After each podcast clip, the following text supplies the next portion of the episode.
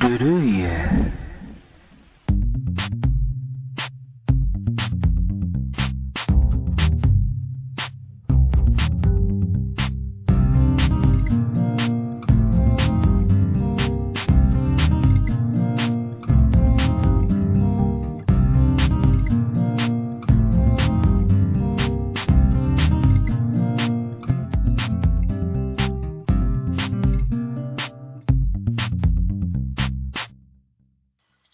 どうもこんばんは。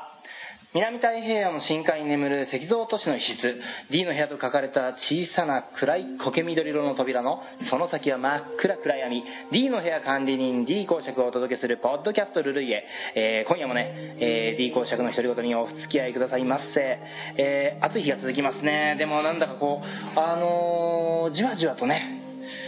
なんかこう秋の気配ですかね。うん。秋が近づいてきたっていうのを感じつつ、え日々を過ごしておりますが。え早いかな早くはない。なんかもう実際そういう気配を感じねちょっと前までもっとなんかわあ夏真っ盛りっていう気もしましたけどね。あの台風が過ぎてからだいぶ秋が感じるようになりましたけど。いやね本当にあの今月はいろいろありましてですねまたまた配信がギリギリ滑り込み配信っていうになってしまいましたけど、まあ、もういいね。もういいかなって。うん。もう月末配信って決めちゃえばねそれでいいじゃないかというね そんな風に思い始めている今日はこの頃ですが皆様はいかがお過ごしでしょうかという。まあまずね前回から告知していた生配信のねあれ延期になっちゃいました。本当にすいません。あのユーストの生配信、えー朝まで相模一本勝負ですけど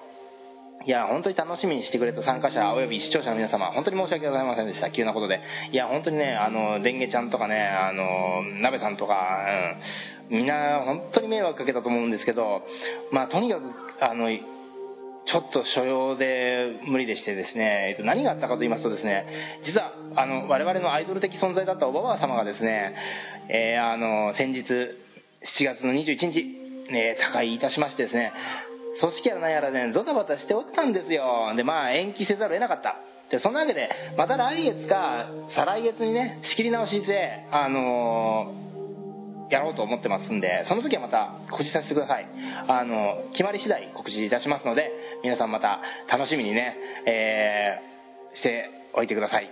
でまああのそんなわけでまあそれはともかくうん。あのこ今回はですね国立小坂を見に行ってきたんですよ。であのやっぱり夏はねジブリかなと思ってね。夏はやっぱりそうでしょ？ジブリ見ないとねっていう感じでね。でねあの、まあ、ネタバレにならない程度にと思ってるんですけどあのとにかくね僕は良かった。うん。すごくね綺麗だなって感じだし、うん、少なくとも僕はね良かったと思います。やっぱりね僕なんかの世代はあのそういうなんつうのかな東京オリンピックの興奮とかをまだ十分に引きずってる人たちが僕らにとって大人だったっていうかね。うん、お父ちゃんお母ちゃんおじいちゃんおばあちゃんっていう大人たちがそういうのをやっぱり持っててそういう人たちに育てられてきたっていうこととやっぱ小田原ってやっぱ田舎の港町だからもうはその背景もねあのその東京オリンピックの頃のね東京オリンピック1960年ぐらいの頃の背景あの横浜が背景ってことなんだけどそのね横浜よりも今の横浜からそんな全然その臨辺も感じさせないかもしれないけどあの小田原ってやっぱ田舎だからそれ近いのよね感じが。雰囲気っていうの空気っていうのかな。もう今だってもう小田原の江ノ浦あたりあんな感じでしょ。もうね本当に。だから余計によく感じたのかもしれませんが。うん。それとねバランスね。なんていうかな。こうディフォルメのところと緻密な描写っていうのかな。細部まで描写してる部分っていうのがあるじゃないですか。あのジブリの作品っていうのは。そのバランスがね絶妙だった気がするという。であのーまあ思うんだけどそれは宮崎駿のそういうバランスとはまた違うしあの高畑勲ののバランスでもなかっただからバランスが絶妙な気がしたんだよね。でねあとそのバランスといえば音楽もすごくよくってなんつうか選曲が憎いんだよなああいうの。ずるいよなっていう。まあでね言で言えば新しいと思った。うん。新しいジブリ監督の誕生だと思ったね。もうね今までの全ての監督と違うんだから。だからねやっぱりそうもちろんそのお父さんである隼人さんとは違う。で高畑勲さんとも違うわけでもちろんアリエットアリエッティのマリマロさんですよ、うん、とかもとも違うわけね。だからもうこれは新しいんだなと思って。でこの新しいジブリ監督がですよ。このそれが誕生してそのジブリの映画のラインナップに入ってくるんだなっていうね。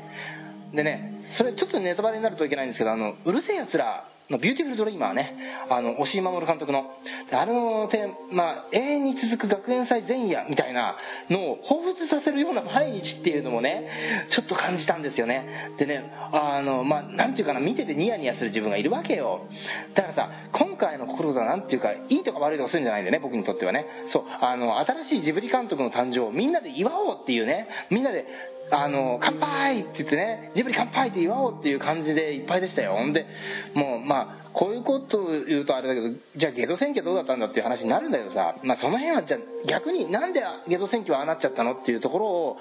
まあ、それはもうね、十分語られてるから、すでにね、っていうところで、まあ今回はもう本当に、逆に言うと今回で、その、五郎監督が、えー、この戦いの土俵に上がってきてね、十分いい戦いしたっていうことでいいんじゃないですかね。あの、やっぱりさ、まあ、ゲド戦記、さすが、あの、ジブリ、えー、先人、あの、ね、獅子は先人の谷に我が子を突き落とすっていう状態ね。もうそういう感じでさ、まあ、いろんな、まあ、この、今回のも批判はあるだろうけども、もう気にしないよ。本当に僕はね、良かったと思うって、それでこの次の作品に期待しちゃうっていうね。そういうわけで、あのー、時間が来ちゃいました。ね。あの、そんなわけで、今回も唐突にお別れの時間、えー、次回も我が道を行く僕の人生が続いてる限り配信したいと思います。